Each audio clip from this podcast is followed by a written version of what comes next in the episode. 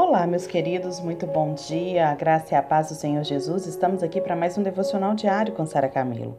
Hoje, dia 27 de outubro de 2021. Vamos continuar falando do livro A Isca de Satanás, do John Bevere. E hoje vamos falar sobre um grande escândalo.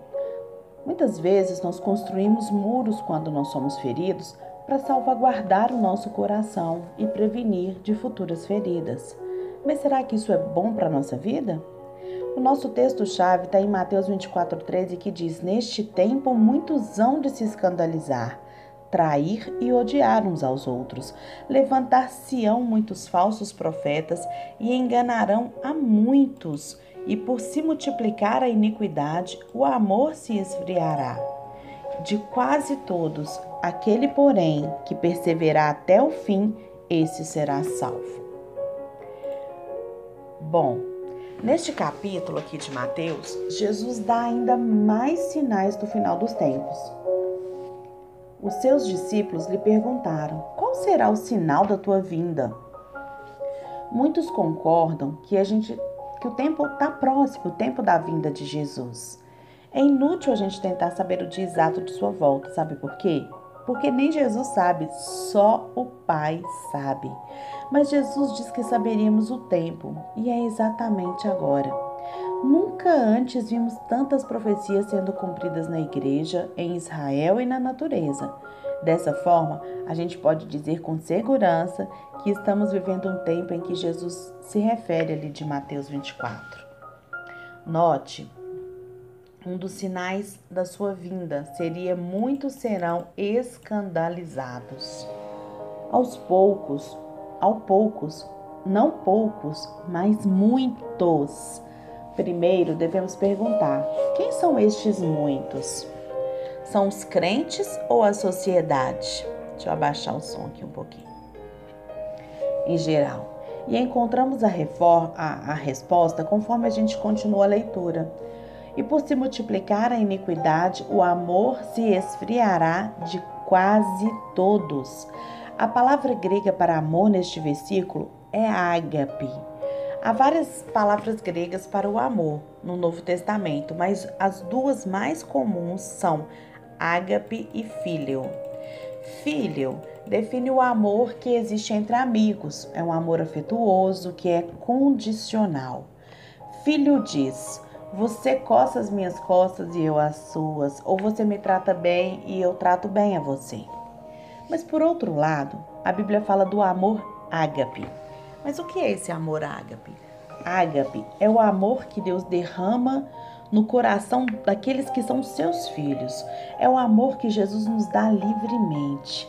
Ele é incondicional. Não tem nada que a gente faça que a gente ganhe mais ou menos desse amor, porque ele não é baseado em desempenho e não é dado em troca de algo. É um amor dadivoso, mesmo quando rejeitado. Ele é um amor sublime. Sem Deus, só podemos amar amar com amor egoísta. O que não pode ser dado se não for recebido ou retribuído. O amor ágape, porém, ele independe de resposta. Ninguém tem que fazer nada para você para você amar. Esse ágape é o amor que Jesus derramou quando perdoou na cruz. Dessa forma, os muitos a quem Jesus se refere são os crentes, cujo ágape esfriou. Houve um tempo em que eu fazia de tudo para demonstrar o amor por uma certa pessoa.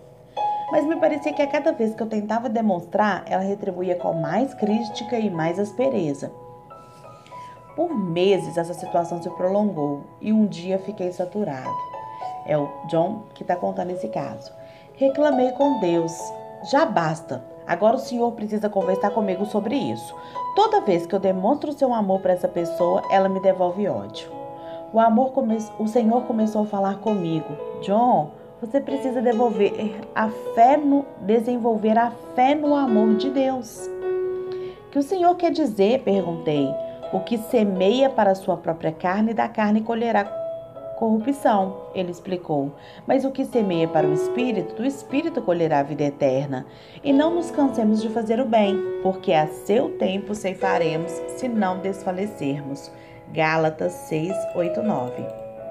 Você precisa perceber que quando você semeia o amor de Deus, colherá o amor de Deus. Você tem de, de desenvolver a fé nesta lei espiritual, mesmo que não colha do solo onde você semeou. Presta atenção nisso. Ou isso não acontece tão rápido quanto você gostaria. O Senhor continuou: Quanto mais precisei, meu melhor amigo, me... quando mais precisei, meu melhor amigo me abandonou. Judas me traiu, Pedro me negou e os outros tentaram salvar a sua própria pele. Somente João me seguiu à distância. Eu cuidei deles por três anos, alimentando-os, ensinando-os, e mesmo assim, quando morri pelos pecados do mundo, eu lhes perdoei. Eu libero todos eles, desde o meu amigo que me abandonou até o soldado romano que me crucificou. Eles não, não pediram perdão, mas perdoei livremente. Eu tinha fé no amor do Pai. Eu sei disso porque havia semeado o amor, e então colheria amor de muitos filhos e, e filhas do reino. E por causa do meu sacrifício de amor, eles me amariam. Eu disse: Amai os vossos inimigos, orai pelos que vos perseguem, para que vos torneis filhos do vosso Pai Celestial. Ele fez nascer o seu sol sobre os maus e bons, e vir chuvas sobre os justos e injustos. Por quê? Se amardes os que vos amam, que recompensa tendes? Não fazem isso os publicanos também? E se saudardes somente os vossos irmãos, que fazeis demais? Não fazem isso os gentios também? Mateus 5, 44 a 47. Eu percebi que o amor que eu estava dando era semeado do Espírito e, eventualmente, colheria suas sementes. Eu não sabia de onde, mas eu, mas eu sabia que a colheita viria, diz John Bevere. Bever. Não via mais como fracasso o fato de não ser retribuído com amor. Eu fui liberto para amar aquela pessoa ainda mais. Se mais cristãos reconhecessem isso, gente, desistiriam de se sentir tão ofendidos. Não andamos com muita frequência nesse tipo de amor. Andamos no amor egoísta que facilmente nos desaponta quando as nossas expectativas não são preenchidas. Se tenho expectativas em relação a certas pessoas, elas podem me desapontar. E o desapontamento será proporcional às expectativas que eu deposito nessas pessoas. Mas se eu tenho expectativa em se eu não tenho expectativa em relação às pessoas, qualquer coisa que eu der será uma bênção e não algo que deve ser retribuído em troca. O que eu estou fazendo, eu estou fazendo porque eu quero fazer. Sabe? A gente precisa nos preparar para ser ofendido quando a gente espera a gente espera das pessoas comportamentos que nós queremos ter. Sabe? Quanto mais a gente espera, maior vai ser o nosso potencial de ofensa. Quando você fizer alguma coisa, faça sem intenção de retribuição. Faça sem essa intenção, sabe? Porque, gente, infelizmente, é isso que acontece no mundo, isso que acontece atualmente, sabe? É, então eu queria que você parasse agora e que você pensasse comigo. Que você pensasse se isso tem acontecido frequentemente ou raramente na sua, nos seus relacionamentos. As pessoas na sua família, elas parecem se ofender com facilidade? Hã? As pessoas na sua igreja, elas parecem se ofender com facilidade? Frequentemente ou raramente, hein? E você? Você se ofende com facilidade? Frequentemente ou raramente? Os seus amigos, eles parecem se ofender com facilidade? As pessoas do seu trabalho, elas parecem se ofender com facilidade? Ah, e os seus parentes se ofendem com facilidade? Caso você tenha marcado um X com mais frequência no frequentemente, você também está percebendo com que, com que facilidade as pessoas parecem se ofender atualmente, sabe? Gente, mas um cristão cheio do amor de Deus, que semeia o amor de Deus, ele vai se recusar a cair nessas ofensas. Sabe, gente, se a gente andar nesse amor egoísta esperando a retribuição, a gente vai sofrer muito. Mas se a gente conseguir, sabe, avaliar a nossa expectativa e entender que quanto maior a nossa expectativa com relação à retribuição, maior pode ser a nossa ofensa, a gente muda muito. Eu queria agora que você pensasse em uma escala de 1 a 5, onde 1 é muito pouco e 5 muito.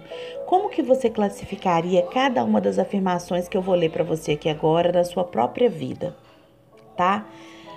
Você espera muito das pessoas? De 1 a 5. 1 é pouco, 5 é muito. Você se decepciona com facilidade? Você ama de forma condicional? Você ama se alguém fizer alguma coisa para você? E você abençoa para ser abençoado? Como que tem sido a sua a sua expectativa com relação a isso? Se você puder somar é, esse resultado que você colocou, eu vou repetir aqui de novo. Você vai dar 1 a 5 sendo que um é pouco, cinco é muito para cada uma dessas afirmações que eu vou fazer. E depois você, você vai pegar um papel e anotar esse, esse resultado e vai somá-lo, tá bom? Porque eu quero te dar um resultado de um teste aqui hoje. Então vamos lá. Primeira, você espera muito das pessoas de 1 a 5. Você se decepciona com facilidade de 1 a 5. Você ama de forma condicional, esperando o retorno? De 1 a 5. Seja sincero, hein? Você abençoa para ser abençoado? De 1 a 5. Aí você vai somar todos esses números que você marcou aí. Se a sua soma for superior a 10, você está se colocando em posição suscetível para sofrer ofensa, ou seja, você está aberto à ofensa porque a sua expectativa está nas pessoas. Então eu quero te convidar, se a sua expectativa está nas pessoas, e muitos, muitos eu tenho certeza que vai dar, então vamos orar pedindo a Deus para substituir as nossas expectativas em relação às pessoas por um amor incondicional por elas. Você vai fazer sem esperar nada em troca. Você não vai se decepcionar porque você não está esperando. E esse amor incondicional vai te fazer fazer muito mais pelas pessoas. E você vai abençoar, não para ser abençoado, mas porque é uma bênção abençoar as pessoas. Deus abençoe o seu dia e amanhã estamos aqui novamente. Em nome de Jesus.